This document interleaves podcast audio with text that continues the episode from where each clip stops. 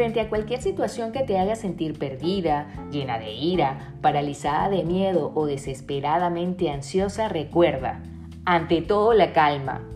Este es el no podcast sobre meditación, autoayuda o signos del zodiaco, porque soy extremadamente mundana.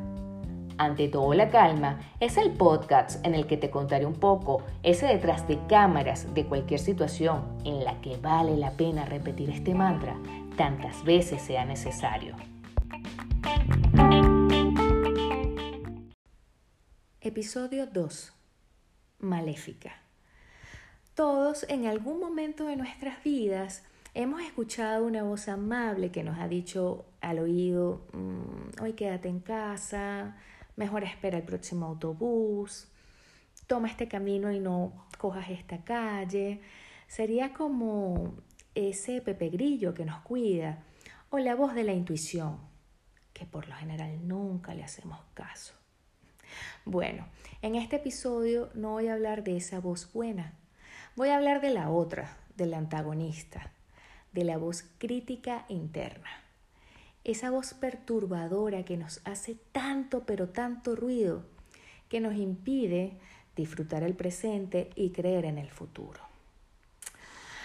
Como dicen los expertos, y como este es un no podcast de autoayuda, recuerda, el primer paso para solucionar cualquier situación o problema es reconocerlo. Así que yo un día me paré frente al espejo, otra vez al espejo, y dije, Hola, me llamo Betty Hernández y tengo un problema. Una voz crítica interna desgraciada que eh, me está impidiendo vivir. Acto seguido le puse un nombre, porque las cosas hay que llamarlas por su nombre, y la humanicé.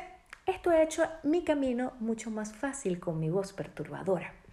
La mía se llama Maléfica. En algún momento me sentí tentada a ponerle nombre de villana mexicana, pero me pareció mucho más cool ponerle un nombre de personaje famoso de Disney. Aunque la verdad, la maléfica de la película en el fondo tiene su corazoncito y la mía es una malvada sin fondo, que se cree polivalente en cualquier área que le coloquen frente a ella. Ella se cree nutricionista, administradora, miembro de la Real Academia Española, fashionista, atleta de alto rendimiento y además es una tipa súper inteligente y diligente.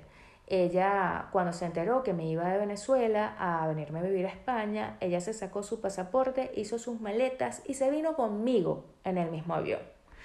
Desde entonces, eh, Maléfica ha convivido conmigo de cerca, así, hombro a hombro. Porque la voz crítica interna tiene la particularidad, además de venirse arriba, en los escenarios, caminos o situaciones desconocidas para cada uno de nosotros. Ante todas esas situaciones que nos genera un tanto de miedo o ansiedad, lógico, ¿no? Eh, imagínense lo que es la migración, pues esta voz crítica interna suele ganar mucho terreno y por eso hay que mm, enfrentarla como ese niño de quinto grado que nos hace bullying en el colegio. Bueno, de la misma manera hay que hacerlo. Así que yo a mi maléfica la he afrontado de dos maneras. La primera, y esto sucede mucho en el mundo de los escritores, por ejemplo, em, los escritores le llaman también el enemigo interno, eh, mi maléfica aparece sobre todo cuando yo voy a escribir. Ella me dice cosas así como que no sabes nada, no sabes ni siquiera redactar, no sabes de gramática. Entonces, eh, ella va ganando terreno y yo he descubierto que es como una niña que cuando le da su golosina, ella se va tranquila al parque. Entonces, lo que hago, si voy a escribir, hago, tras un sabio consejo de una muy querida amiga, un escrito de mierda. A propósito, y vacío en mi cabeza, o vacío de mi cabeza, todas esas ideas que me perturban, toda esa voz que me retumba y me dice que no sé escribir o que no puedo escribir, yo hago un borrador de porquería, se lo doy a Maléfica y le digo, ahora vete al parque a jugar. Ahí, Betty 1, Maléfica 0. Lo otro, que es un tanto más complicado, cuando Maléfica me rete y me dice eres un fracaso, pues yo intento, no por ella, sino por mí, demostrarme a mí misma que no lo soy y me esfuerzo muchísimo por hacer algo que realmente me gusta. Porque ¿qué va a pasar? Va a pasar de que si yo escucho maléfica, eh, por ejemplo, voy a ver que esa idea que tenía en mi cabeza, alguien más la va a materializar. Y yo me voy a frustrar el doble, porque voy a decir, ¿qué? Esta persona lo hizo, pero si yo lo quería hacer. Claro, la diferencia está en que esa persona no escuchó a su enemigo interno y yo me dejé comer la cabeza por mi maléfica.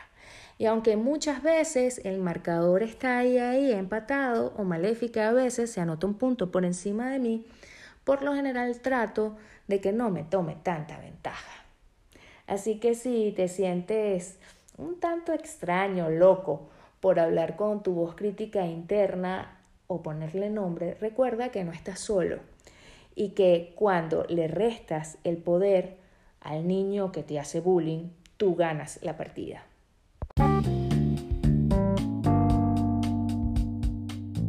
Este ha sido el detrás de cámaras de mi voz crítica interna.